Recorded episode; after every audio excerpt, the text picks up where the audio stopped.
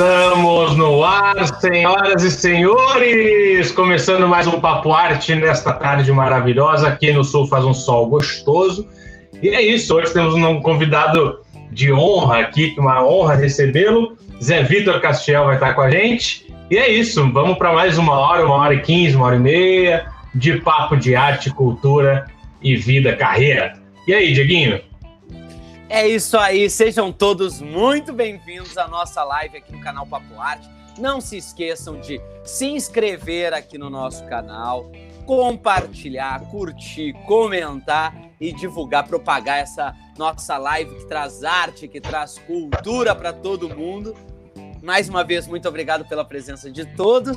Hoje, muito feliz em poder convidar e estar aqui conosco esse grande ator, Zé Vitor Castiel, que vai estar aqui conosco logo, logo. E o que, que você traz de notícias para gente hoje, Igor? Temos algumas notícias, temos três destaques para hoje, meus queridos. Primeira coisa, a gente tem que falar da série que é a sensação do momento, que é Dark, né? Que tá todo mundo assistindo, todo mundo perdido completamente.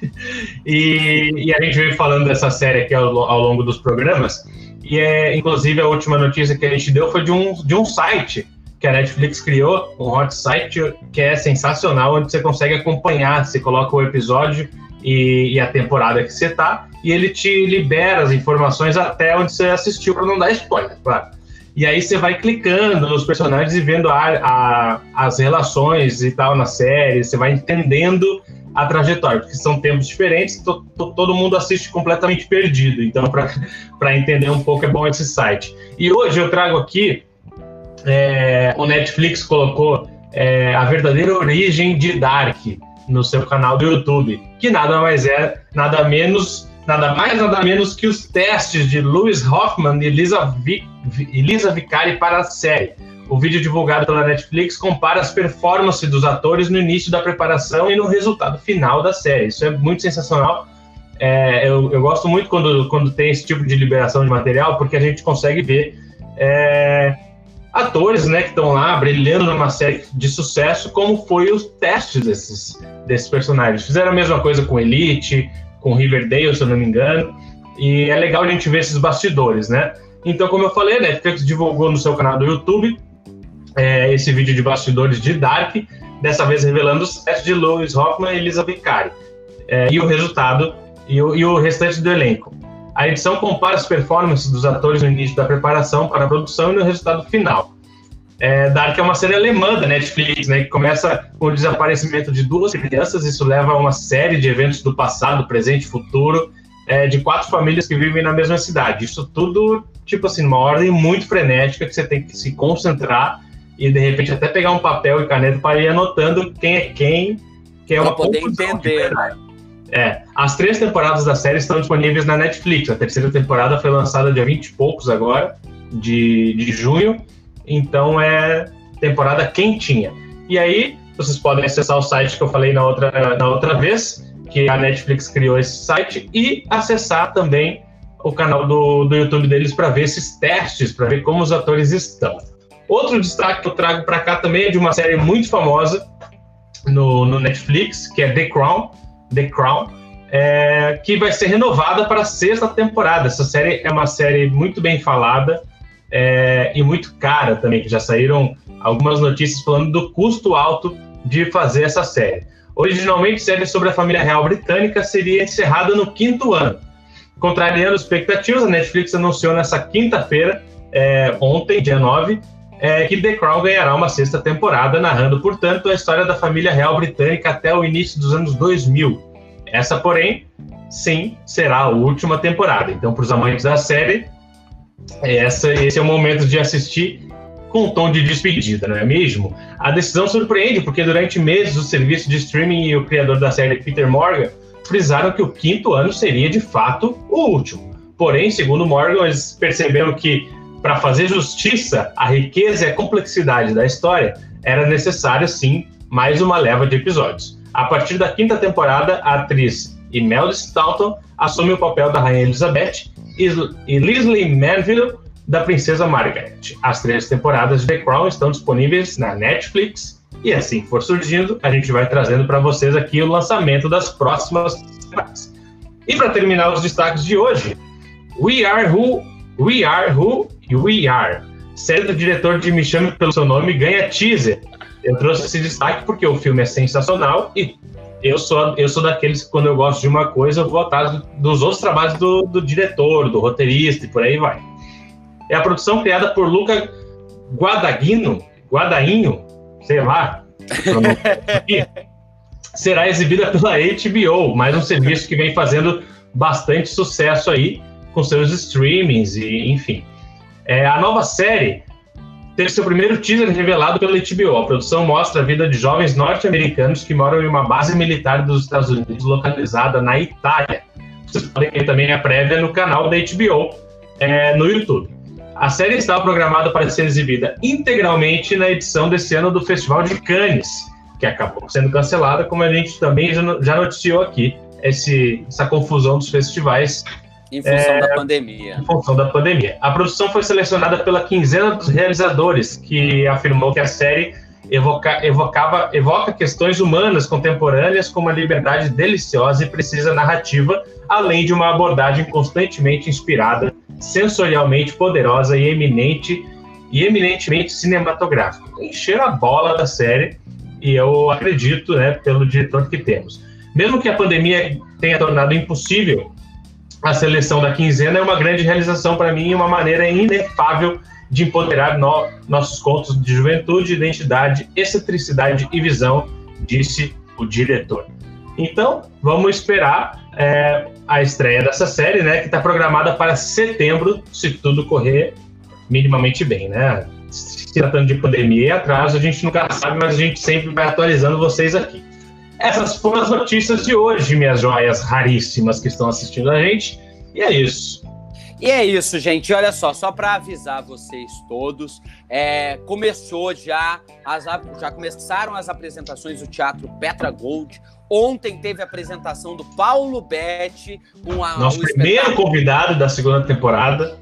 Exatamente, com a peça Autobiografia Autorizada, com ingressos, como a gente já comentou aqui, solidários a partir de 10 reais. E tem aí, ó, muita gente muito bacana para você poder assistir online. Tem os vilões de Shakespeare, é, tem Um Dia a Menos, tem. Também queria te dizer, é, Meu Lairaiá, enfim, muitos espetáculos são sambas do Martim da Vila.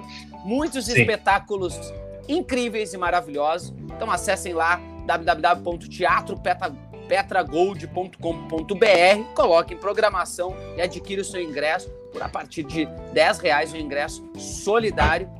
Lembrando que a causa desse, desse valor, desse, dessa cobrança de 10 reais é para ajudar todos os técnicos e artistas que estão passando necessidade aí em função da pandemia.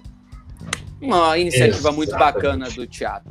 Sendo assim, já que encerramos as nossas notícias Não hoje... se esqueçam de o quê? Seguir a gente no Instagram, porque lá a gente, aqui embaixo, arroba underline Igor Costa, arroba Diego de Lima, que lá a gente posta nossas doideiras, nossas agendas, nossas invenções aí na pandemia. E é isso. Podemos? Por favor, com vocês, Zé Vitor Castiel. Bem-vindo! É. Tudo bem? Tudo certo, graças seu lindo. Coisa boa, coisa boa. Estamos aqui né, com, com, esse shake de, de quarentena, né? de náufrago, né? O shape de náufrago. náufrago o cabelo é. cresce, é, tudo cresce. Eu tô chamando, coisa... meu, tô chamando meu celular de Wilson já. Não, a gente vai. Essa quarentena a gente vai aprender. Vai todo mundo sair expert em cortar seu próprio cabelo, fazer, fazer a barba bonitinha. A gente vai se aprimorando nessas técnicas, né? Porque é o jeito, né? É, é o é, jeito. Verdade. E aí, Exatamente. Victor, como é que estamos nesse. Nessa. O quê? Terceiro mês? Estamos de quarentena? É isso? Olha, já perdi a quarto, eu acho. acho quarto mês? É, Entramos é, no quarto. Já quarto, é, já quarto. Como é que estamos nesse, né, nesse quarto mês, então, entrando no quarto mês de quarentena, é, com trabalhos talvez paralisados? Como é que está sendo a tua rotina, assim, brevemente? É, bom, brevemente te diria o seguinte, que uh, na verdade o que mais pega mesmo é, o, é o, a clausura, né?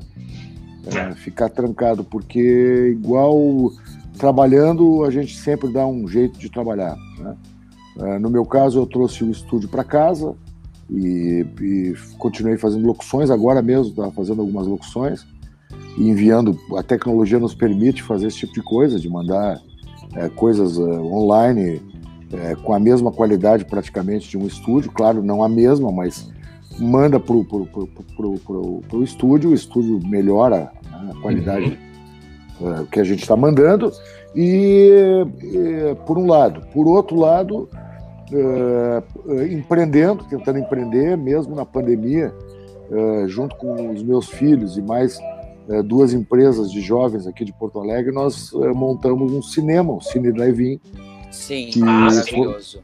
Que aconteceu agora no, durante o mês de maio, né? E uma parte de junho, e que agora se transforma no Parque Drive-In, né? Então ele, ele teve um início como cinema, e agora. Ah, isso é então, é legal, tá... que a gente falou do Cine Drive-In aqui, e é legal agora você trazer isso, como é que isso, fica. Então, ele está programado para três semanas, é, foi muito legal, teve um grande sucesso é, foi testado, porque o que a gente precisava testar realmente era as condições de manter a, os protocolos né, de, Sim, da de OMS. segurança uh, uh, uh, ditados pelas autoridades sanitárias, médicas e governamentais. No momento em que o próprio, que fazendo o cinema, a gente conseguiu se certificar de que 100% estava coberto, ou seja, não havia possibilidade de haver qualquer erro na condução desse processo, Agora, então, vamos para o projeto original, que é o Parque Drive-In, que é onde o cara pode fazer o seu evento é, de qualquer tipo, seja ele artístico ou corporativo, no formato drive-in, sem expor a sua plateia ou seus convidados a qualquer risco. Né? Então, e o sucesso tem sido muito grande. As pessoas, semana passada já houve um lançamento imobiliário lá, né? Olha, Olha é uma empresa, as pessoas, a pessoa apresentou do palco, utilizando a tela como, como um telão para demonstrar, e os corretores e colaboradores e convidados todos embarcados nos carros. Né?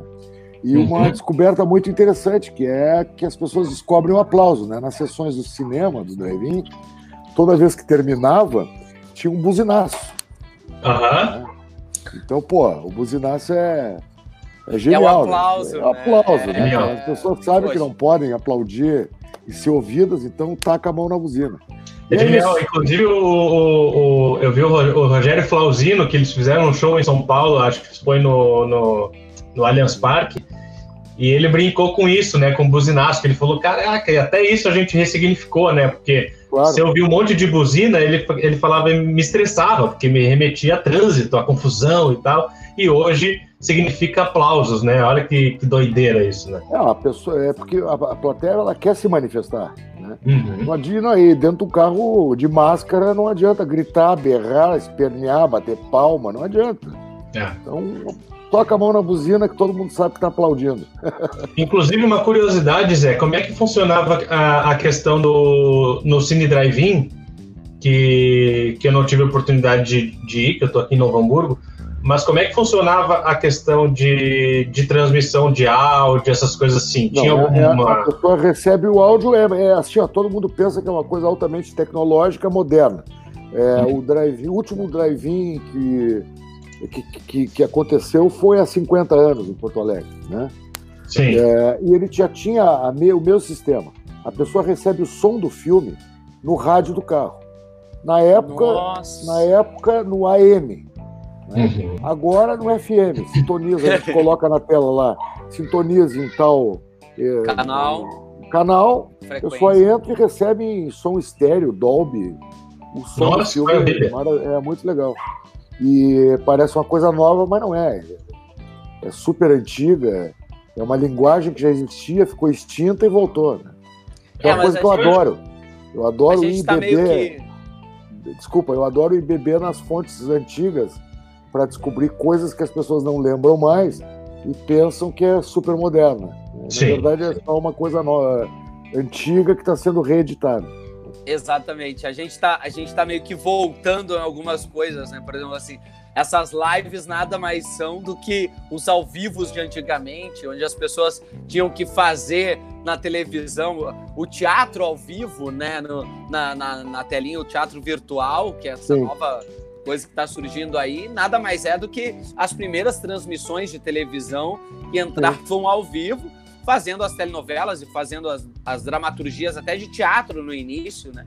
Então a gente está redescobrindo um novo mundo, que é esse mundo virtual, mas pegando coisas antigas e trazendo de volta, né? E é muito interessante você abordar isso do Cine Drive-In, porque a gente, como o Igor falou, a gente falou muito do Cine Drive-In aqui na nossa live, a nossa as nossas lives elas começaram no Instagram e a gente migrou aqui para o YouTube, exatamente para poder trazer convidados. Mas desde o início, quando começaram os cine drive-ins pelo Brasil afora, a gente estava sempre noticiando. E o daí do Rio Grande do Sul a gente noticiou, chegou a noticiar umas duas, três vezes por conta da programação e por conta também das matérias que saíram falando da procura do pessoal. Isso é muito interessante a maneira como o povo gaúcho se engaja nessas, nessas coisas. Né? É, o, o, nosso, na verdade, foi o terceiro do Brasil que inaugurou. Né? Uhum. É, e quando e a gente começou a, a se programar, na verdade, o, os nossos, nossos uh, associados, né? que é o João, a Alice, a, a Gana e a Lora, que na verdade é a Manu e o Didio. Que uhum. um é, é, é da produção, o outro é da curadoria, é, e o Alice da comunicação, o João do comercial, e eu sou a rainha da Inglaterra. só, só, só notícias, né? O mérito, o mérito é todo deles, né? Na verdade, nós fomos os, os terceiros do Brasil, porque necessitava de uma série de licenciamentos e de averiguações, de PPCI, de uma uhum. série de seguranças que a gente precisava dar para o público, né? E Sim. a gente começou muito cedo a pensar nisso. A gente começou a pensar nisso já em março. Então, por isso que os drive-ins que estão surgindo agora estão surgindo tão depois. Porque é, é, se preocuparam uh, com essas questões técnicas, uh, uh, digamos assim, de, de segurança, muito, muito depois. Então, por isso que nós fomos. Então, tivemos tempo de fazer com cinema e agora fazer um, um, uma coisa multi, né, multiuso e também cinema. Quer dizer, também teremos cinema, mas numa curadoria um pouco diferente, assim, uma coisa mais cult, uma coisa mais, né? Vocês têm que ver que, que bacana que foi as pessoas vendo é, a primeira noite de um homem, por exemplo. É, uhum. né, com a idade de 25, 30 anos, vendo o primeiro filme do Dustin Hoffman. Uhum. Né, então, Sim. pô, as tá pessoas um gostaram demais, demais, demais. E agora a procura está enorme né, para local, o, o, o lugar, para fazer as suas atividades, porque teoricamente os, os eventos estão parados. Né, e não Sim. precisam estar tá parados a maioria dos eventos pode ser feito no sistema drive-in, desde uma formatura até uma festa de aniversário. É verdade, então, é verdade. Eu vi uma matéria aqui em São Paulo essa semana, semana passada, que falava exatamente disso, que inclusive tem empresas que já trabalham com o sistema de eventos online já faz algum tempo e elas cresceram absurdamente nessa quarentena em função claro do isolamento. E tem Não, como fazer, mais, é muito interessante. O, né? Mas a tecnologia nos está nos ensinando também nessa questão online, que, uh, que as, uh, principalmente para as empresas, né? Uh, que muita economia pode ser feita. Né? Te digo assim, o cara, por exemplo, que tinha uma, uma reunião é, todo dia fora da sua cidade. Então, ele pegava o avião lá às seis e meia da manhã, ia até, digamos que ele estivesse no Rio de Janeiro, ele ia para São Paulo, fazia o, a sua reunião e voltava. Ele não precisava mais fazer isso. Não. Porque a, é, é, nós tínhamos muita, talvez, é, muita prevenção com a tecnologia e que caiu totalmente, porque virou a única forma da gente poder se comunicar, né? E nesse momento, exatamente nesse momento, é que se viu que pode se economizar. É, as próprias reuniões presenciais, o cara não precisa viajar para um outro estado para poder fazer uma reunião. Assim como vários, várias empresas se deram conta de que o home office ele é extremamente produtivo. Né? Então, eh, também pode, por exemplo, ocupa lá 10 salas num prédio, ela pode passar a ocupar duas, três salas. Sim. Ela não precisa de todos os seus colaboradores presentes o tempo todo. Ela pode fazer reuniões diárias, horárias.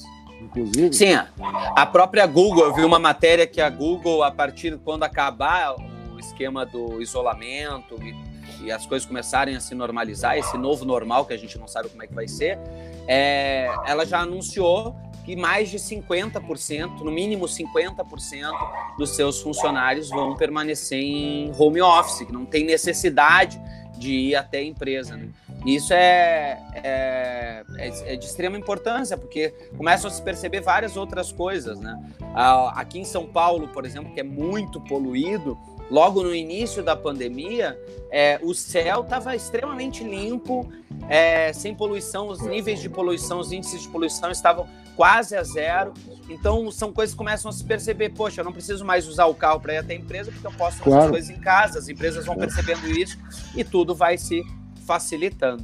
É, a verdade Mas... é essa, que nós estamos usando a tecnologia pela primeira vez realmente atingindo na plenitude. Quer dizer, a gente está conseguindo se comunicar, nós nos demos um jeito de se comunicar, é, mesmo é, não presencialmente, mas uma, uma forma até bastante fraterna, né? Bacana. É, exatamente. E a, e em todos os sentidos, né? reinventa, né? Em é, todos isso, sim, em todos os sentidos, desde, desde uma comunicação assim como a gente está fazendo agora, de uma live, é, transmitindo um programa que, que, que também né, tem uma coisa que permite é, nós inventarmos um programa, entendeu? Que isso. Né, Não, no caso de vocês, tudo bem. Eu, eu, eu, fico com, Agora, eu fico pensando só é na questão do, da indústria do teatro e do audiovisual, né? Sim. Agora há sim, pouco, agora há pouco o Diogo falou, o Diego falou, desculpe, o Dieguinho. O Diego falou uh, nas transmissões. Eu, eu tava vendo as questões do Paulo Betti lá nas transmissões de teatro. Eles botam uma pessoa na plateia, né? É para representar todos os outros, né? É um monólogo. Aí, é um monólogo e várias, vários espetáculos, e aí a pessoa estão conseguindo, inclusive, monetarizar isso, quer dizer, cobrar um ingresso simbólico que vai remunerar os técnicos, que são as pessoas que realmente estão em situação vulnerável, né?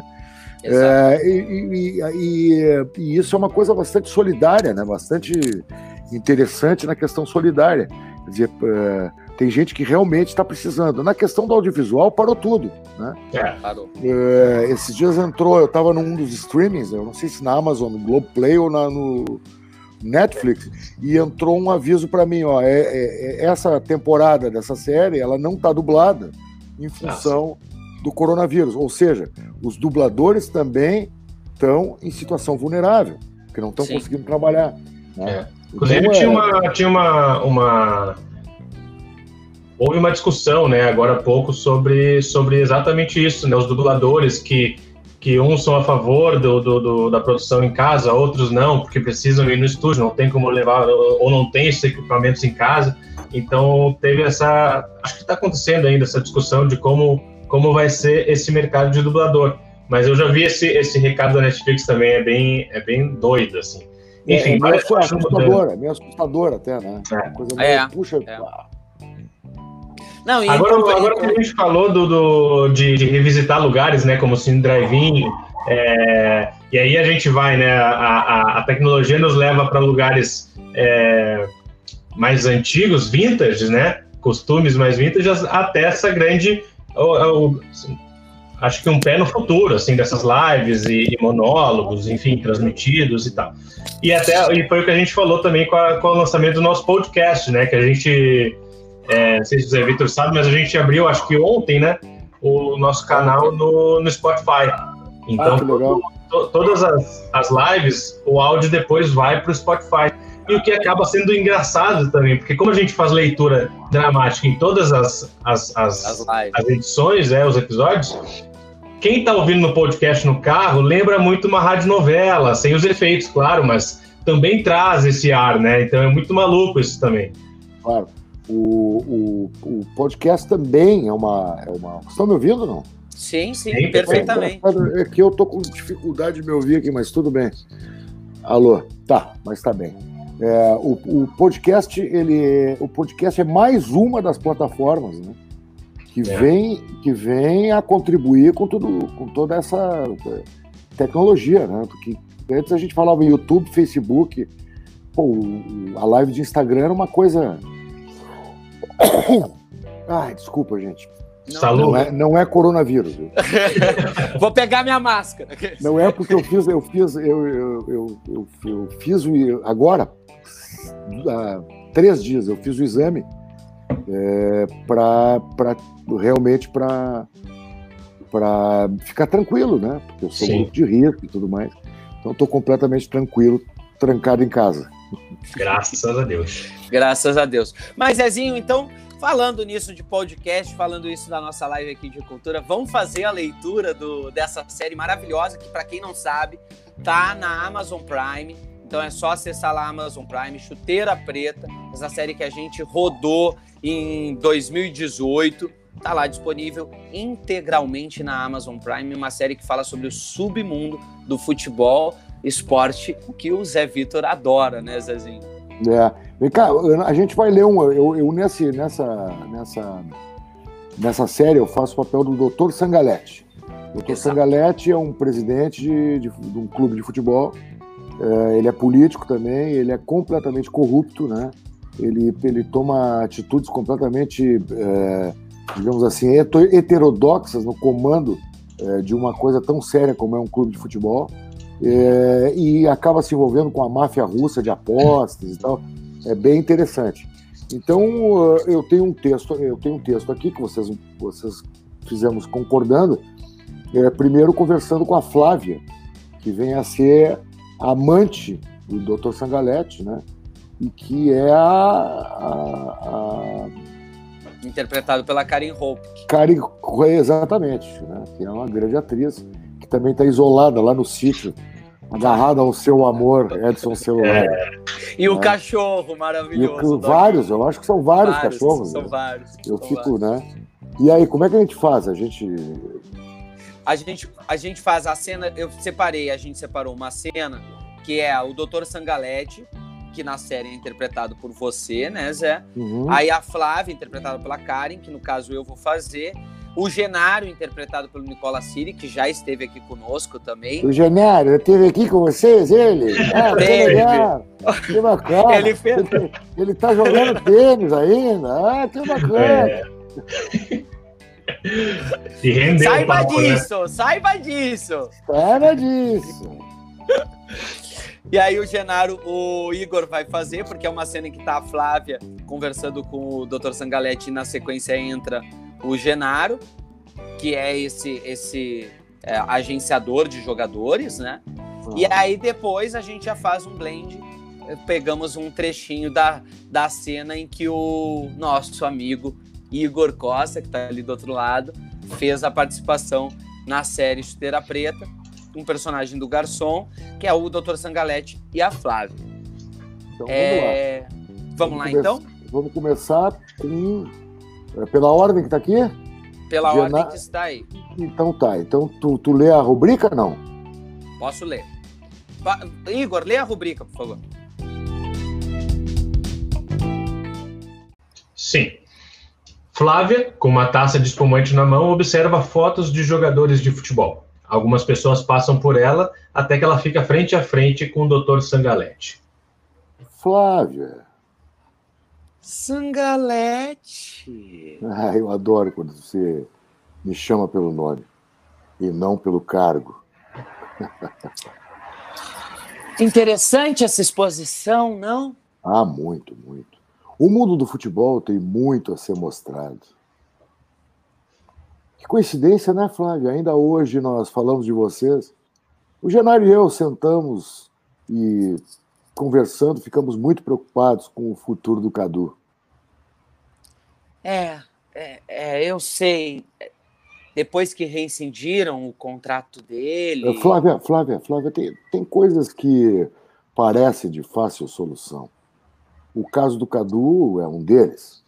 Você sabe que eu gosto muito daquele garoto.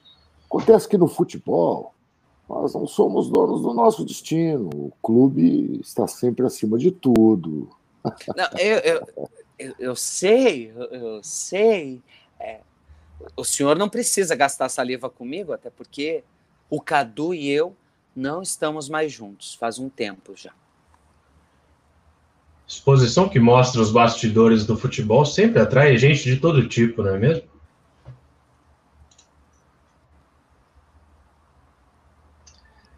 A Flávia não consegue se desligar do mundo do futebol. É, é um mundo, é um mundo fascinante. A gente não consegue mais sair. Eu que só perco dinheiro e tempo com isso, na verdade. com o senhor é diferente, mas com a Flá, mas a Flávia nunca perdeu dinheiro com futebol. Pelo contrário, né, Flávia? Você não tem nada a ver com isso. Se alguém ganha dinheiro sem saber jogar bola aqui, é você, Genaro.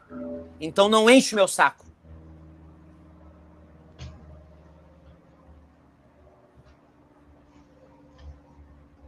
Eu posso não jogar bola, mas trabalho. Diferentemente de você. Não vem dar uma de ofendida. Você foi uma das responsáveis por pirar a cabeça do Cadu.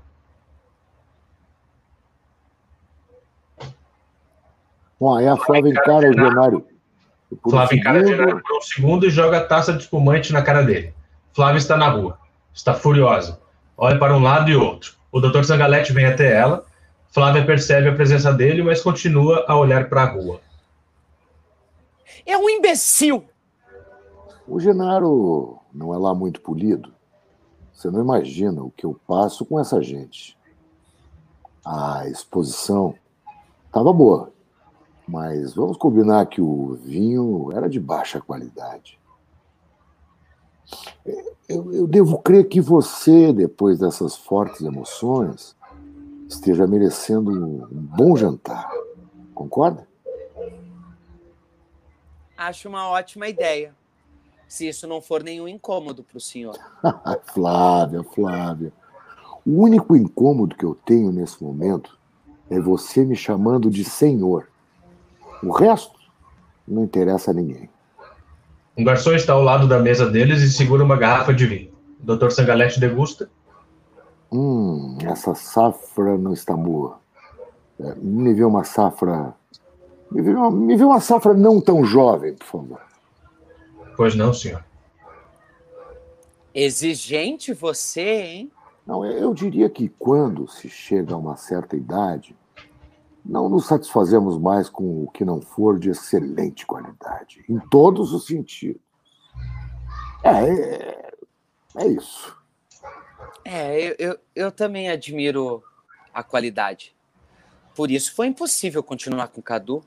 Por mais que eu tenha feito tudo para sofisticar um pouco a vida dele. Tentei dar um lustro cultural, não adiantou. Ah, para gente assim, um tinto encorpado de colheita tardia, um vinho de mesa de garrafão, nunca vai fazer diferença.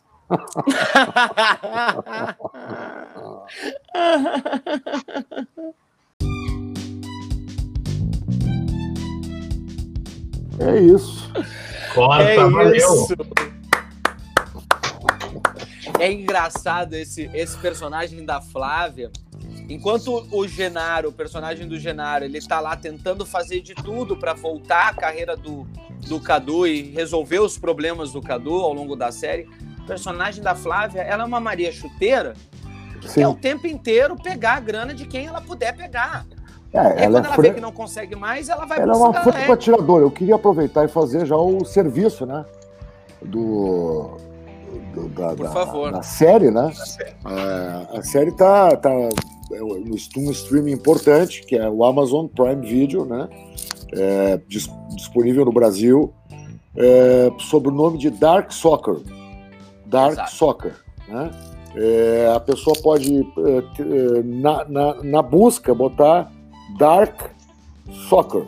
E vai aparecer ali então a, a, a, a essa série primeira, Essa primeira temporada, né, que foi gravada. E agora estamos aí é, esperando as coisas recomeçarem no mundo inteiro para poder gravar Retomar. a segunda temporada.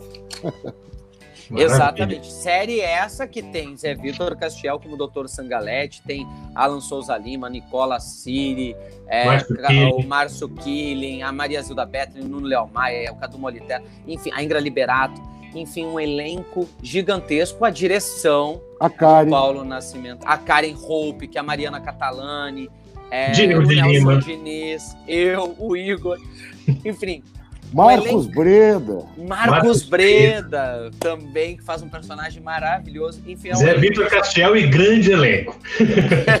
grande elenco com a direção do maravilhoso Paulo Nascimento, que é esse diretor que a gente já trabalha aí há bastante tempo, né, Zé? Queremos aqui, é. inclusive, né? E a fotografia do Falcão, né? Que é uma fotografia, fotografia, que é ousadíssima, na verdade, né? Um cara que vive em Nova York. É, eu acho que ele trabalha na, é, hoje na Pixar, né? É um dos, é, caras, acho, é. é. um dos, dos, dos diretores de fotografia da Pixar ou da Disney, eu não sei. Realmente não sei. É uma, é, é uma das duas. Mas é, é um, é, um, é, um, é um diretor de fotografia espetacular. E, e, o Falcão ele é ousado, ele não usa luz. Nessa série não existe a, eh, a luz, uh, digamos, mecânica, né? É só a luz que existe no local. Se no local tem dois abajures, é com os dois abajures que será feita a, a, a fotografia. Eu acho Exato. isso uma, uma ousadia enorme, né? Uma ousadia no tem bom sentido. Fazer, né? Tem que ser bom para fazer isso. Tem que ser muito bom para fazer isso, exatamente. E o Falcão, Falcão aí que já que dirigiu Rio 2, é, fez a direção de fotografia de Rio 2, é, enfim, vários, vários filmes aí infantis. É, maravilhosos, animações incríveis. É, o Toro Ferdinando é outro, que é um outro filme maravilhoso. E é um, um exímio fotógrafo, né, é. Zé? É. E além de ser uma grande pessoa que a gente. que é um cara que também é uma parceria do Paulo Nascimento de muitos anos. Né? De muitos anos. Assim como o Alexandre Berra também é uma parceria de muitos anos do Paulo Nascimento, né? É, que hoje eu acho que tá, tá na Globo, né? O, o Berra, né? É, ele estava ele tava contratado na Globo. O é. Berra é diretor de imagens da Globo, eu acho. E, bom, enfim, uma série de, de pessoas que, que, que vieram para fazer o próprio Diego, que fez o elenco da, da série, né? É, e, e, conseguimos, né? Passamos do Brasil, fomos para o mundo através da Amazon. Né? Exatamente, uma, coisa... uma, série muito interessante que fala sobre esse submundo do futebol e das coisas que as pessoas às vezes não comentam e não falam. Também é uma ousadia no bom sentido do Paulo com esse roteiro que ele fez com o Perim e com o esqueci o nome, caramba. Você não pode esquecer o Tá tudo bem aí? Tá ouvindo? Bora aí que deu um confusão só um pouquinho. Eu não sei o que, que eu fiz aqui. Problemas técnicos de ao vivo. Ó, eu queria mandar um beijo pro Rodrigo Bento, que acabou de chegar, pra Núbia Paz, pro Edson Medeiros, Vitor Camarote, nossa joia, Loreninha tá aqui, Cabral. Zé Vitor já volta, tá, gente? Calma lá. É, Casal Travinha, um beijo.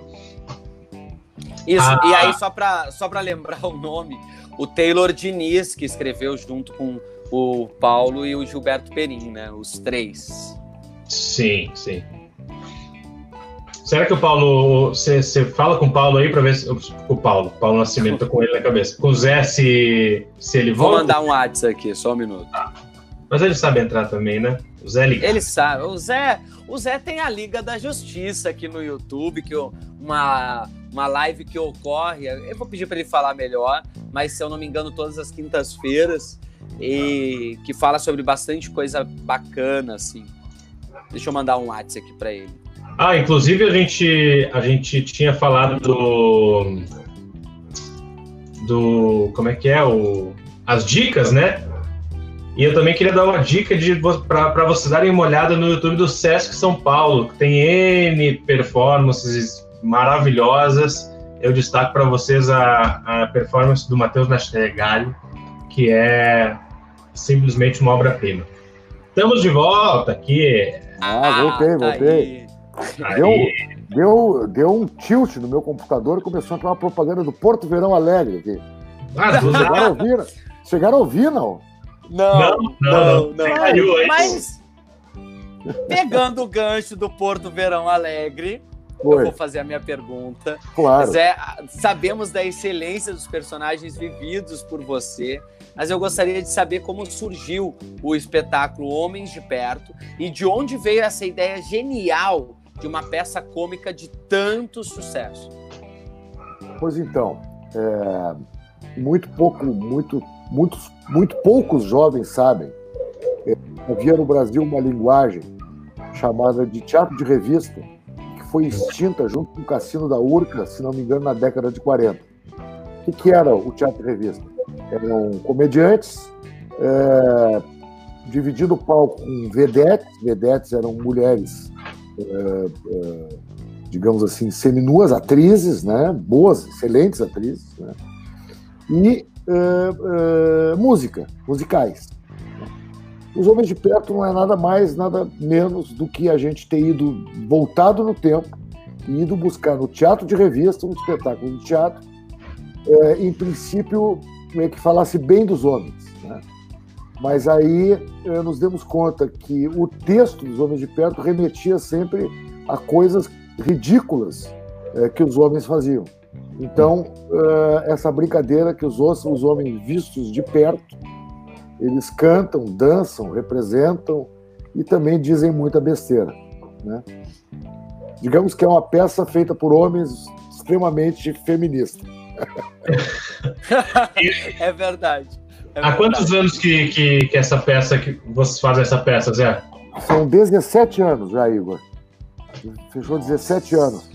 E agora, claro, a gente tem que sempre ter a noção né, do, do, digamos, da trajetória do espetáculo. Um espetáculo de muito sucesso, como foi o dos Homens de Perto, é, que, que, que, fez sete, oito ou nove anos, assim, com casas absolutamente lotadas. Chegou a bater um recorde é, de fazer um teatro com capacidade de 700 lugares, de terça a domingo, completamente lotado por 14 semanas seguidas. Né? Mas a gente também não pode se agarrar é, nessa nostalgia de que tem um, um, baú, um baú de ouro na mão, um manancial, digamos, de, de alguma coisa muito valiosa na mão e que não vai terminar. Sim. Então, no momento em que fez o platô, o espetáculo que a gente sentiu já tem quatro versões, né?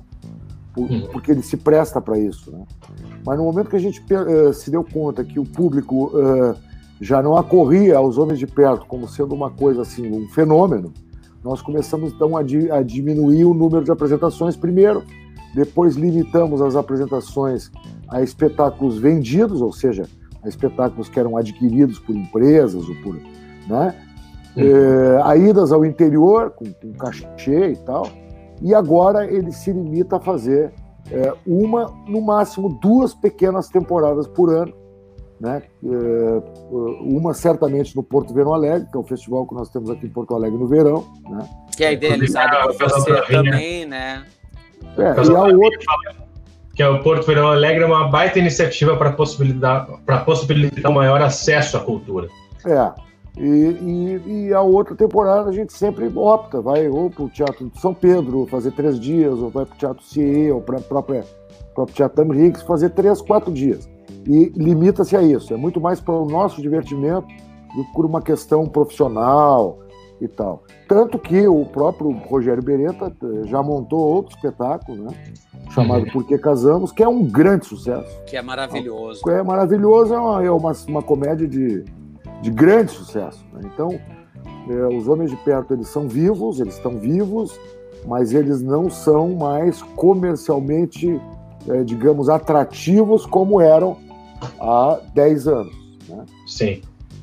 Ô Zé, a, a, voltando à história do. Voltando a pincelada lá no drive-in, a Marília comenta que, que isso é show de bola e sugere filmes infantis também. Acho que até é uma questão, né, para se, se vocês pensam houve, nisso. Não, mas houve, houve, houve nessa primeira incursão, já houve dois filmes infantis.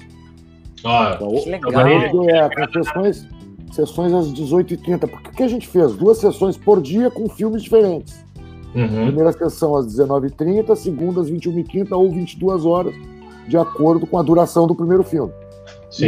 E, e aos fins de semana, a gente fazia sempre a primeira sessão com filmes infantis que era às 18, 18 e 30. Ó, que maravilha. Porque ela fala assim, tirar as crianças para qualquer negócio é o esquema agora, né? É, ela o problema é que ela tem que saber... Pro... Ela falou que leva o filho pro drive-thru de restaurante e é, é a diversão. É, é, que assim, ela tem que saber que a criança vai se controlar dentro do carro, né? Sim. Porque é, é proibido sair do carro, a não ser para ir ao toalete.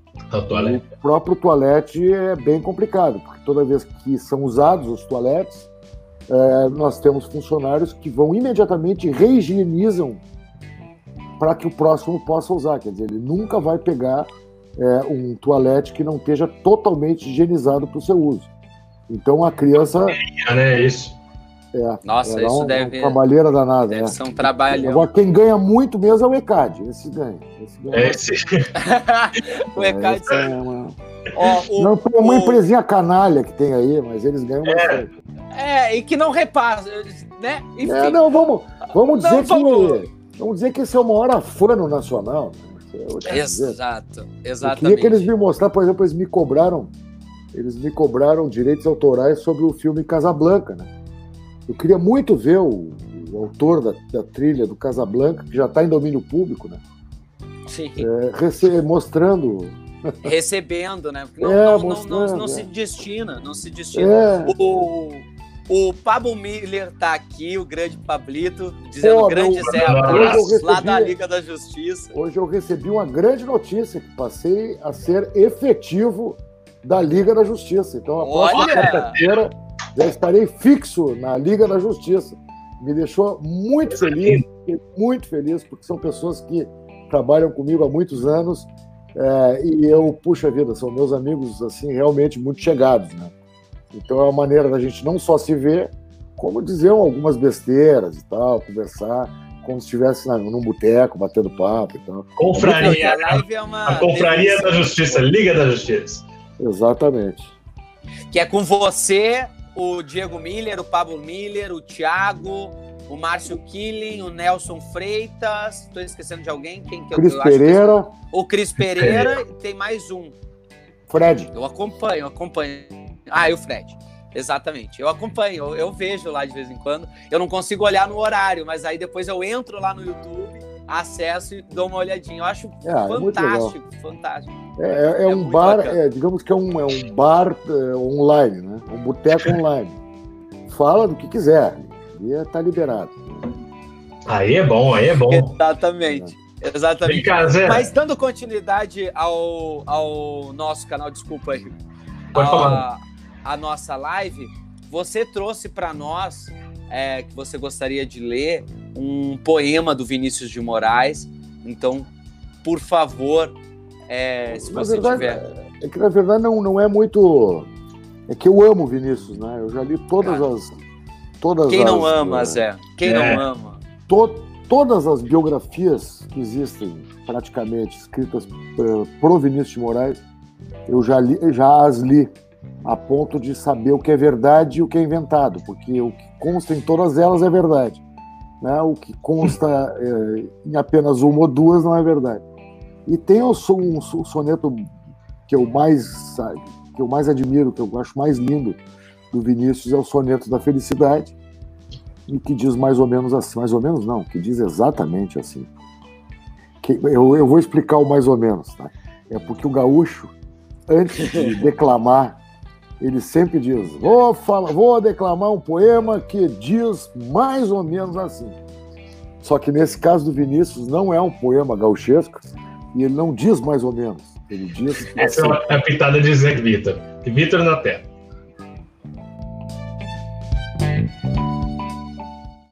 De tudo ao meu amor serei atento antes, e com tal zelo e sempre tanto, que mesmo em face do maior encanto, dele se encante mais meu pensamento. Quero vivê-lo em cada vão momento, e em seu louvor hei de espalhar meu canto, e rir meu riso e derramar meu pranto, ao seu pesar e ao seu contentamento. E assim, quando mais tarde me procure, quem sabe a morte, a angústia de quem vive, quem sabe a solidão, o fim de quem ama, eu possa me dizer do amor que tive, que não seja imortal, posto que é chama, mas que seja infinito enquanto dure.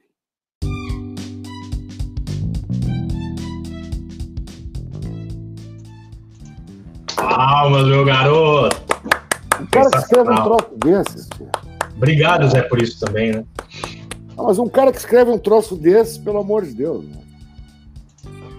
Eu acho que todo mundo deveria, é, de uma certa forma, é, ir, ir, atrás da obra do Vinícius, é, de uma certa forma, ir se inteirado que, que que, ele escreveu, é, desde a primeira fase, lá na década de, de, de 40, quando, e depois quando ele era, quando ele era diplomata, né? Uh, da maneira como ele deixou de ser diplomata e, o, e o tipo de, de, modificação que houve nos sonetos que ele escrevia, e depois também a, a entrada dele nas parcerias, nas grandes parcerias da Bossa Nova, né? Sim. Né? Primeiro com Tom Jobim, depois com Baden Powell, depois com Toquinho, enfim, é uma, é uma coisa muito profícua, muito rica, que eu acho que... É uma turma boa, né? Vamos, guardar que é uma turminha boa, né? É, a turminha boa. Eu acho que as pessoas deveriam, de verdade, pegar uma biografia do Vinícius e ler. Ou, se não quiser, é, eu acho que no próprio Netflix tem lá um documentário, um documentário lindo, lindo, lindo, chamado Vinícius. Assiste. Acho que todo mundo deveria assistir esse documentário. Assim como eu queria indicar outro documentário que é muito, muito triste, na verdade, é, mas que é muito bacana, chamado Simonal. O nome do documentário é, é Ninguém. Ninguém deu o duro que eu dei. Ninguém deu o duro que dei pra ter fonfon. Trabalhei, trabalhei. Ninguém deu o duro que dei. É o nome do, do documentário. Do documentário. Vai, e vale vai. muito a pena ver. Vale muito a pena ver porque nós estamos vivendo uma época no Brasil muito muito estranha, aonde as pessoas são é, execradas publicamente, sumariamente, no seu primeiro erro. É, então, é, todo mundo quer julgar, todo mundo quer punir, mas ninguém quer ver as provas. Né? É, e no caso do Simonal, é uma, é uma coisa desse tipo. Assim, né? Então, acho que vale a pena ver para ver se as pessoas conseguem se humanizar um pouco. Né? Porque, Não, e é necessário, é necessário. Porque o erro, o erro humano, por ser humano, é uma coisa que nos acompanha desde que existe o homem. Né? Agora, o perdão, é, é o perdão a, a pessoa que erra e pede desculpa, ele simplesmente ele está subjúdice, né? É, a pessoa erra, se dá conta que errou, que é uma coisa nobilíssima, pede desculpas porque errou e ninguém perdoa. Então isso é uma situação terrível que está acontecendo agora e que a gente não deve fazer prosperar. A desculpa sincera é uma coisa que demonstra uma grandeza muito forte de quem está é, é, prestando a desculpa e exige uma grandeza muito forte das pessoas que ouvem a desculpa e precisam perdoar. Então, é, esse, esse documentário fala disso. Fala Sabe disso. as palavras, é. Fala Sabe as palavras. A gente estava falando antes da, de coisas boas que a tecnologia vem trazendo, e eu acho que esse, esse movimento que tu acabou de falar, Zé, é, é um lado um pouco negativo, né? Um pouco não, acho que um lado negativo que a tecnologia também traz, né? A rede social que dá, que acho que potencializa tudo isso que tu falou agora, né? Essa questão do, do não perdão, né? É, a rede social, a rede social na verdade, a rede social na verdade é muito legal. É muito Sim. bacana tu, tu, tu poder dar vez e voz para todas as pessoas. Não interessa é, classe social, credo, cor, é, opção. Né? Não, não interessa. Todos têm a mesma voz, todos, todos têm o mesmo espaço. Isso aí é uma coisa altamente democrática e a rede social proporciona isso. Mas é, é, é, tem gente que, que, extrapola um pouco, na verdade. Eu, por exemplo, eu não tenho Facebook, eu não uso Facebook. Né? Eu, eu uso como rede social o Instagram por, porque ele é, traz junto dele uma forma lúdica de se manifestar, né? que é a fotografia. Sim. E eu sou, eu sou, na verdade, um meio que observador de Twitter. Né? Observo lá o Twitter, gosto de ler a notícia. Mas o que eu percebo, na verdade, o que eu percebo, na verdade, é que muitas pessoas dão a sua opinião e ao final mandam alguém pra puta que pariu. Ou dão Sim. a sua opinião e ao final chamam alguém de filha da puta. Entendeu? Que não é necessário. Em poucos é... caracteres, né? É, que não é necessário. O necessário é dizer, olha, discordo é, de você, humildemente. Minha opinião é essa. Não é discordo de você e, e, acho que a sua opinião é a opinião de um filho da puta, entendeu? Isso aí não é necessário. Exatamente. deixa eu perguntar agora sobre, sobre carreira, né? A gente, a gente, o Diego também, né? Começou a, a os estudos e carreira dele aqui em Porto Alegre. É, eu também. E, e, a gente vê muito isso, né? De dos mercados do mercado gaúcho, é, cultural gaúcho e cultural do Sudeste, né? São Paulo, Rio de Janeiro, etc. E tal. É, e aí a gente vê muito, assim, é, é atores que estão começando e tal, já querer se mudar, né? Porque Rio, porque São Paulo, porque isso, porque aquilo. É, e o Diego foi, foi, foi uma pessoa até que eu, depois de seis anos é, estudando e trabalhando com atuação, quando me surgiu esse, esse questionamento de, de me mudar para buscar outras coisas e tal, o Diego ainda foi um cara que, que bateu esse papo comigo, falando é, os, os poréns, os prós, os contras e tal né? Tem um, teve um cuidado, assim, né? um tato para fazer essa mudança. É, como, é, como é que tu é, como é que tu vê isso, assim? Porque tu já é um ator com uma baita estrada, sempre morando em Porto Alegre, né? Oficialmente, né? Vamos dizer assim, e, e com trabalhos super super importantes, né? No eixo Rio São Paulo e tal, empreendendo na cultura aqui no Rio Grande do Sul também. Como é que tu enxerga isso, assim? É, isso, na verdade, é o seguinte: é, eu comecei a fazer teatro já muito tarde, né, uhum. profissional. Eu fiz, fazia teatro amador desde muito cedo, com 13, 12 anos eu estava fazendo teatro amador. Mas eu resolvi me profissionalizar só depois de ter concluído uma faculdade de Direito. Né? Então, o meu primeiro trabalho profissional em teatro, eu já tinha uh, 20, 24 anos, 25 anos. Então eu não, eu não, eu não frequentei nenhuma escola. Né? Na verdade, eu, eu assistia muito teatro em função de ser sobrinho de um, na minha opinião, um dos maiores diretores da história do Brasil, que é o Antônio Abujan, que já nos deixou. E, e então eu passava minhas férias em São Paulo, desde menino, e ele me levava junto para o teatro. Então eu assisti desde pequeno os maiores artistas, os maiores atores e atrizes desse país, sob a direção dos maiores diretores e diretoras desse país, né? É, é, e é, era uma época de repressão, então eu não, poder, não podia, eu não conseguia, é, por exemplo, assistir da frente, eu não conseguia sentar na plateia. Então eu comecei assistindo teatro pela, pela coxia, pelo bastidor. Né? e acabei, é, na verdade, me apaixonando pelo lado sujo do teatro. Né? É, quem conhece um bastidor de teatro, um backstage de teatro, sabe, sabe que ali tem prego, que ali tem é muito perigoso, que ali é escuro. Então. E eu, como assisti os espetáculos de lado, eu me apaixonei por aquilo e queria ser ator. Na hora de fazer é, a faculdade, era uma época de repressão política muito forte. Estou falando de 1976, 77 é, eu optei em fazer a faculdade de Direito por absoluto alto preconceito. É, porque até então ser ator era uma coisa de submundo e tudo mais. E é óbvio que, que eu completei a faculdade de Direito com o teatro na cabeça. Tanto que me formei e acabei me especializando em Direito Autoral, que era uma coisa que me aproximava é, do né, teatro. Do teatro de alguma maneira e logo em seguida eu fui atrás. Né? É, e logo em seguida eu fui atrás, procurei pessoas que me ajudaram muito e comecei a trabalhar no teatro profissional.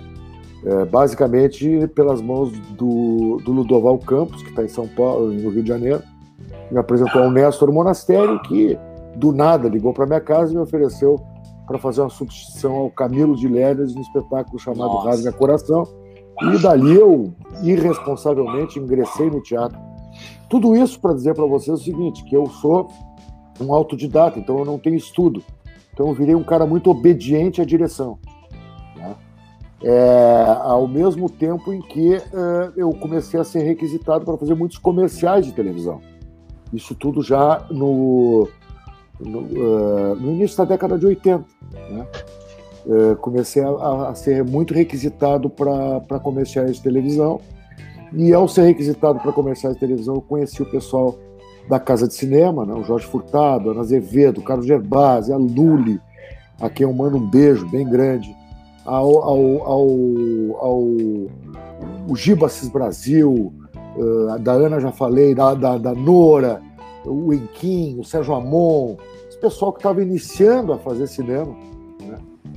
uh, de uma, o Werner Schienemann, estava iniciando a fazer cinema, começaram lá com o Super 8, aí foram lá para o 1635, tomaram conta de gramado e explodiram. Esses caras, eles foram, principalmente o Jorge, eles, eh, a casa de, eles montaram a casa de cinema, e, que é muito, muito conceituada. E eles passaram a fazer, então, trabalhos dentro do núcleo do Guel Arraes na, na TV Globo. Uhum. E, e, por serem generosos, como são até hoje, eles passaram a chamar para fazer uh, os personagens, uh, digamos assim, uh, coadjuvantes e bons personagens, chamavam as pessoas para fazer do núcleo do Guel Arraes programas como, como Dores para Maiores, tinha aquele do, do Veríssimo, que era, que era Comédias da Vida Privada, enfim, uma série de, e, e pela Casa de Cinema eu fui chamado para fazer um teste para uma minissérie que seria feita na Globo com direção do Paulo José, uh, Incidente Antares. Né? E eu fui para esse teste, que seria as gravações iniciariam em, em Pelotas, e o Paulo gostou muito do meu teste e me colocou no elenco principal né, da série. Né? Então eu estou te falando isso, é, isso é 1994, 3 ou 4 onde eu já fazia muito sucesso em teatro aqui, já fazia muitos comerciais, mas aí fui convidado então para fazer essa série. E bom, e daí então comecei a trabalhar na TV Globo, uh, uh, primeiro nessa série, depois me chamaram para fazer um papel muito, muito controverso no, no, na, numa novela das oito do Manuel Carlos, que era o Viriato, que sofria de impotência sexual e que, e que ninguém queria fazer. E eu, eu queria fazer. Porque eu sou ator e eu precisava dar andamento à minha carreira. E eu, eu, eu, eu, como não fiz escola nenhuma, eu aprendi que o ator obedece. O que, que é para ser? Brocha? Ok, vamos ser brocha.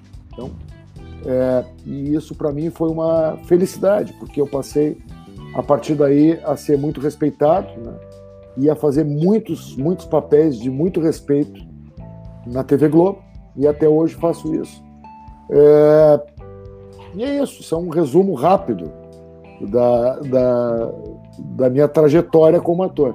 Mas, ao mesmo tempo, lá no próprio incidente Antares, quando eu comecei, né, eu me dei conta que talvez, é, é, que certamente existiriam no Rio de Janeiro e em São Paulo, é, atores com o mesmo meu shape, né, que é um shape de coadjuvante. Eu não, não tenho shape de protagonista, tenho shape de coadjuvante. Existe isso, Zé? Tem, oh, em televisão e cinema direto. Direto, eu tô, tô, esperando quem vai me dar o meu protagonista pela primeira vez. no cinema, vamos trabalhar, no, vamos teatro, trabalhar nisso. No teatro não precisa, porque eu produzo as minhas próprias peças e eu sou sempre o protagonista. Tomara que não seja por shape, né? Porque senão nós estamos perdidos, né? é, não, mas o gordinho, o gordinho é difícil ser o seu, seu galã. É difícil. É, nos Estados Unidos isso acontece direto, aqui no Brasil não acontece, é muito complicado. Mas, mas não é eu não tenho mágoa nenhuma. Eu resolvi ser um bom coadjuvante e a minha carreira foi toda calcada nisso e resolvi ser um cara também. É, a gente aprende muito com generosidade dos outros e tudo mais. E, e eu já fiz muitos papéis maravilhosos, é, não só de bonzinho, como de vilão, como de tudo que tu possa imaginar, desde o brocha até o cara que soltava pum, é, mas passando também por um vilão da novela das oito é, que, me, que eu gostei demais de fazer que, que eu não estou me lembrando agora do nome, porque minha cabeça já está. É, mas era dirigida pelo Denis Carvalho. Foi muito legal. Tem o seu personagem também na novela Sete Pecados, era Sete Pecados, Pecados Capitais. Os Sete Pecados. Sete, Sete Pecados, que é a direção do Jorge Fernando, Jorginho, é, saudoso Jorginho Fernando. Novela das Sete, é, maravilhosa. Fiz uma outra novela das Oito, Esperança, da onde eu fui tirado no meio da novela para ir fazer a Casa das Sete Mulheres com o Jaimon Jardim. Né? E de lá para cá já fiz inúmeros trabalhos, já, já fiz carga pesada, já fiz uma temporada de malhação, já fiz Dória, é, é, A Diarista, novela das sete, novela das seis, novela das oito, minisséries, enfim, eu já, eu já fiz meio de tudo, que nem diz o meu amigo Zé Adão Barbosa, eu já fiz até Grenal de cachorrinho amestrado. Então, então, Como então, conjugante. então, então só para responder a tua pergunta, para não dizer que eu fugi. Lá na primeiro, eu me dei conta que a gente que existiriam em São Paulo e Rio de Janeiro atores com o mesmo shape que eu, que fariam eh, o que eu faço melhor que eu. E, e eles estavam lá no Rio de Janeiro. Eles não precisavam viajar para ir, para ir tentar a sorte. Então eu já com filhos nascidos, né, eu optei em ser caboclo na minha aldeia. Então eu passei a empreender culturalmente em Porto Alegre, eh, passei a produzir meus próprios espetáculos. Eh, logo em seguida, eh, já fazem 21 anos que nós man- mantemos o Porto Verão Alegre, que hoje é um dos maiores festivais multiculturais privados da América Latina, em Porto Alegre. E, por incrível que pareça, continuaram me chamando para fazer trabalhos em nível nacional na TV Globo. Então, eu, eu, eu sou um cara assim que, que não tenho do que reclamar, entendeu? Eu, eu, eu consigo exercer a Fora minha profissão séries, em todos os. filmes, né? É, em todas as. É. E aí, logo em seguida, também entra, claro, a questão do filme, porque eu nunca. Eu tô perdido com esse negócio aqui. Eu nunca parei de fazer cinema. Né? Cinema é uma coisa que, que para mim, na, comecei fazendo curtas também pela mão da Casa de Cinema. Meu primeiro curta mesmo foi um curta chamado Barbosa, que eu aconselho as pessoas a procurarem e assistirem, que é sensacional, sobre o goleiro do Brasil na Copa de 50, com a direção do Jorge Furtado e da Ana Azevedo. E, e a partir daí eu não parei mais de fazer curtas, longas, documentários. Eh, Eu amo fazer cinema. Né? Enfim, eu, eu não tenho do que reclamar, na verdade. A minha vida, ela, ela, eu trabalho na- só naquilo que eu, que eu sei fazer. Eu não saberia fazer outra coisa. Eu não estou dizendo que eu sei fazer bem. Eu só estou dizendo que é o que eu sei fazer. Eu não saberia fazer outra coisa que não fosse trabalhar como ator e como empreendedor cultural. Não saberia. Hoje. Mas eu, eu, tenho, eu tenho uma declaração a fazer antes. A gente já está chegando no finalzinho da nossa live, mas eu tenho uma declaração a fazer. Que é assim, ó, um dos melhores atores dos quais eu já tive o privilégio de trabalhar. Inclusive, a gente está no ar, eu não sei se você sabe, Zé, a série Animal está no ar no Globoplay, disponível sei. lá. É, que o Zé Vitor faz, um delegado. E... Delegado Roveda. Exatamente, exatamente. Que eu tive o privilégio de, de trabalhar e conhecer o Zé Vitor de perto. É, Ele é exatamente essa pessoa. A gente fica, eu fico aqui, ó, ouvindo e querendo ouvir cada vez Igor, mais o O, Zé. Die, o Diego. Ele é essa pessoa querida, maravilhosa, e ele é assim no set. Ele é uma pessoa que respeita a técnica, respeita os atores, te dá. Ele é um. Ele é- eu costumo dizer que o Zé é um ator generoso. Talvez eu nunca tenha te falado isso, Zé, mas Obrigado, você é um ator mega generoso. É aquele ator assim que. Ó, eu lembro uma vez, a gente na série Animal, eu tinha um personagem, meu personagem era pequeno na série, e aí o Zé chegou, me chamou num cantinho assim falou assim: Olha, aqui, ó, nessa cena, você coloca um caco pra aumentar o seu personagem. Coloca um caco. Vai, coloca. E eu morrendo de medo, meu primeiro trabalho com o Paulo e tal. E aí ele disse: coloca, pode colocar, ninguém vai perceber. Coloca que você. Então ele é aquele ator que ele, mesmo com um personagem maior do que o seu, ele vai olhar pra você e vai ter um entendimento da cena e, e vai querer fazer você crescer junto, porque a gente sabe, é, apesar de alguns atores não agirem assim, a gente sabe que dentro de um trabalho, seja no teatro, ou seja numa série, ou no, cinema, até mesmo em novela, ninguém faz nada sozinho. Você precisa do seu colega para fazer. E o Zé é essa pessoa super generosa. Eu queria te agradecer imensamente, Zé. Você é um que era uma live. e que eu tenho Não, a maior disseram- felicidade. e É arquivo de- confidencial, Zé. Não, não me disseram que, que tu ia fazer, tentar fazer eu chorar. Eu quero dizer o seguinte: é, isso não é generosidade, isso é obrigação. Quem está fazendo um trabalho, ele tem que estar entrosado com todo mundo. Porque, como tu falou, quer dizer, o cara vai botar a cara ali e, e precisa existir uma camaradagem entre as pessoas que estão trabalhando, sob pena de o trabalho não ficar legal. E a gente nota isso direitinho, ó, esses caras, né? Só quem conseguiu fazer uma obra genial Brigada foi o Tom Jobim e a, e a Elis Regina quando cantaram Águas de Março. Estavam brigados. Fora isso, eu, eu, não, eu não conheço. É, é verdade. Eu, eu, não, eu não conheço muito. Mas o Diego também tem uma particularidade que ele não contou aqui. O Diego, o que eu e o Nelson Diniz incomodamos ele, fazendo, é, é, fazendo galhofa, é, botando ele em fria, tirando sarro dele, tá, de, de, de, sabe? De dizer, Diego, como é que tu faz? Isso é, mas eu não fiz jeito, cai na gargalhada. Eu é, imagino o Diego. O Diego é uma pessoa maravilhosa, porque ele, ele, além de ser um grande produtor, um excelente ator, ele é um cara crédulo, tinha um cara é um cara crédulo. Então, pô, o Nelson Diniz, pô, eu chegava a ficar revoltado com ele, inclusive. o Nelson, eu amo o Nelson, o Nelsinho. O Nelson, uma vez aqui em São Paulo, ele me convidou para assistir a peça dele. Ele montou, um, trouxe o espetáculo dele com a. Com a... Hoje, hoje tá me fugindo os nomes, gente. É... Enfim, ele trouxe o espetáculo dele aqui para São Paulo e aí ele me convidou para ir assistir. Aí eu fui assistir. E ele disse assim: vai no último dia. Vai no domingo, no último dia. Aí eu fui, acabou o espetáculo, assim, agora começa a montar aqui, desmontar comigo, você vai me ajudar, porque eu não te convidei para nada, não começou a tirar onda comigo ali. Não te convidei à toa. Daqui a pouco eu levo um esporro dentro assim, o que você tá fazendo? Eu tô brincando com você, cara. Não. E você acredita que o Nelson faz esse, né? Ele, ele, ele coloca esse, esse tom ainda na, na, na brincadeira. É, ele, que, cara... ele tem o personagem, aquele personagem que é uma pessoa boníssima, né? É. Mas ele tem aquele personagem assim de seriedade e tal. E é, eu morro de rir, eu adoro o Nelson. Eu, eu morro Não, de rir com as é coisas. Mas era o espetáculo com a Aliane Venturella. Aliane, aham. Com a Aliane, maravilhosa. Eu, eu com, uma, com uma, uma experiência bem menor do que dessa dupla aí do meu lado, mas eu, eu, eu tive a honra de, de dividir uns. Na real, eu tive os, é, os inícios, né? Isso eu, eu amo, assim, sempre que eu, que eu falo, ainda mais se tratando de quem é mas eu fiz uma. Uma produtora me ligou uma vez e falou assim: Igor, preciso que você faça é, uma coisa assim que, putz, é, desculpa te pedir, não sei o que, não sei como falar. Eu falei: fala, Flavinho. Eu preciso que você faça o dublê de corpo.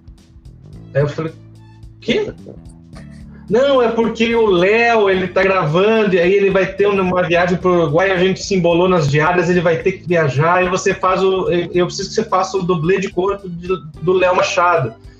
E eu já tinha trabalhado com o Léo Machado em 2015, e ele já tinha sido, mais ou menos como o Zé Vitor foi comigo, uma pessoa queridíssima no set. É, e a gente, a gente se surpreende positivamente, né? Porque não é Infelizmente não é o corriqueiro, né? A pessoa te abraçar ali, o moleque tá começando ali e tal, tá tentando entender o que, que é aquele set. E, os, e, o, Léo foi um queridaço comigo. Eu falei, óbvio que eu vou fazer dublê de corpo dele, mas eu não tenho o mesmo corpo que ela. Falou, tem sim, tem sim. É o mesmo, é o mesmo tamanho, vem pra cá. Aí eu fui e o Nelson tava fazendo a.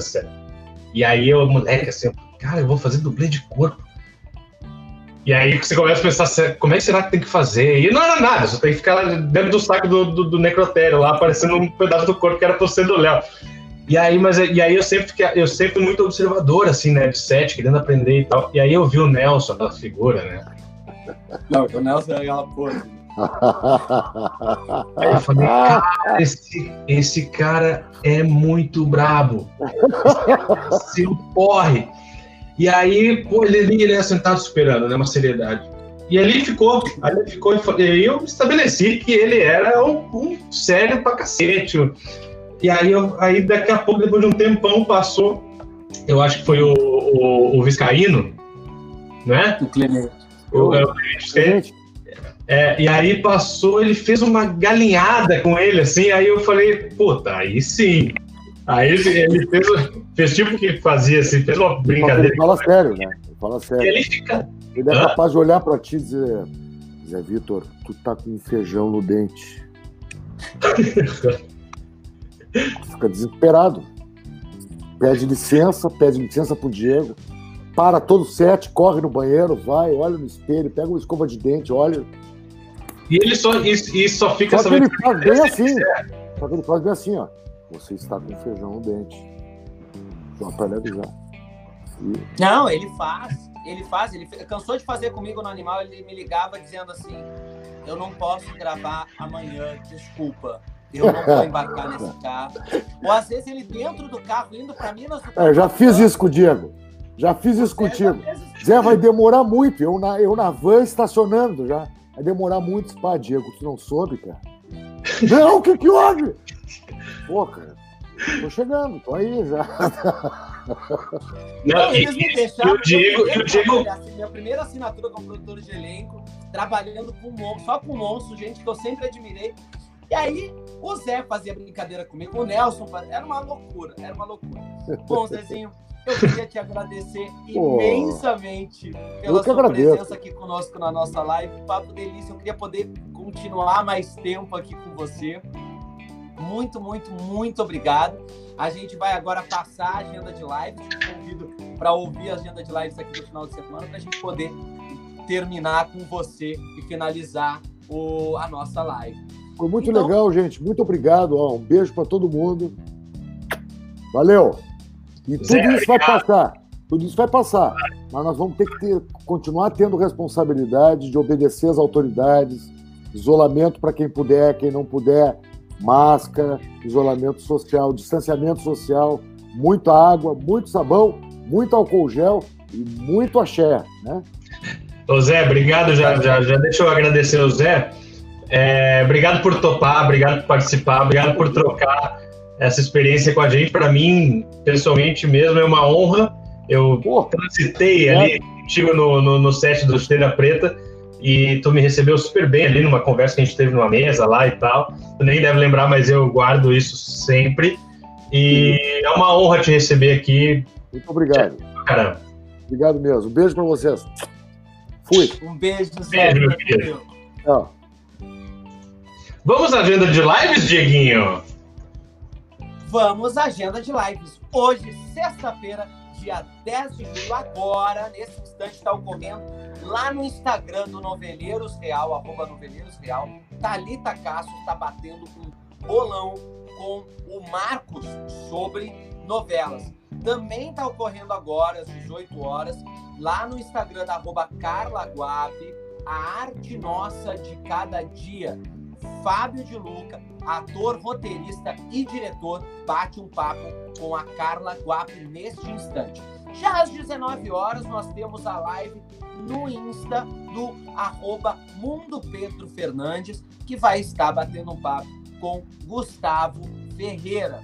Às 20h30, como já é de costume, a live da alegria. Maria Zilda Berni recebe a atriz Andréia Matar. Hoje, Andréia Matar. Meu Deus do céu! Lá na live da Maria Zilda Petri. Essa dupla, sexta-feira. Eu não perderia essa live por nada. Meu Deus do céu, quero só no ver. Arroba Maria Zilda Betli no arroba a matar com dois T's.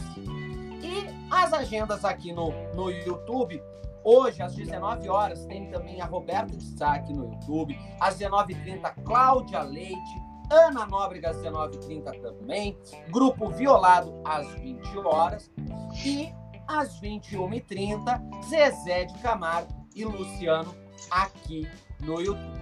Já amanhã, sábado, dia 11 de julho, às 20h30, a gente tem a Live da Alegria. Maria Zilda Bethany recebe a doutora Eliane Almeida para falar sobre problemas de visão e dar dicas e falar o que você pode fazer e bater um papo com a Maria Zilda sobre as questões é, de visão mesmo oftalmológica, no arroba Maria Zilda. E à meia-noite de amanhã, a gente tem o quê? A gente tem Madrugada de Matar, lá no arroba Amatar dois amanhã com Ivan Belami, Gótia e Dela Mancha. Isso mesmo, pessoal. Também amanhã aqui no YouTube a gente tem às 17 horas Catinguelê, para quem gosta, às 18 horas, Zizi Posse. E às 20 horas, Wesley Safadão e Xande Avião. E para encerrar a nossa agenda de lives da, do final de semana, no domingo, às 19h30, acontece o 12 Festival Ziriguidum em casa. No domingo, com Vitor Camarote, no Instagram, arroba Vitor Camarote, ele vai cantar, vai fazer um monte de coisa lá, então não percam lá no Instagram. E às 20 horas, Rodrigo Bento recebe a cantora Laura Silvini, lá no Insta, arroba M Rodrigo Bento. Então entre lá às 20 horas no domingo, tem essas lives no Instagram.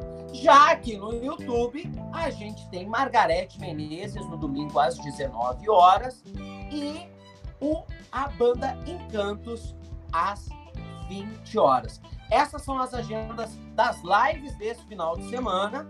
Lembrando, sigam a Matar com dois T's, divulga para saber de todas as novidades, saber de toda a divulgação aí do que está acontecendo. E para quem tem criança e não sabe o que fazer no final de semana, lembrem-se que tem o canal Nath Histórias aqui no YouTube, lá no Instagram, arroba Nath Histórias também, e o canal Lica Polidori aqui no YouTube para você se divertir com toda a criançada. Um beijo a todo mundo, essas são as agendas das lives da final de, do final de semana. Bom, eu já vou então encerrando os trabalhos. Eu queria agradecer de novo todo mundo que assistiu, todo mundo que assiste, todo mundo que vocês comentam, que vocês constroem esse programa com a gente, eu não canso de falar. Muito obrigado por mais um dia. Não esqueçam de seguir a gente aqui nas redes sociais, que lá a gente vai postar a agenda da semana que vem, tudo, tudo que a gente está aprontando. E é isso. Um grande beijo, um baita final de semana e se cuidem, por favor, as suas vidas valem muito. Beijo, seus lindos!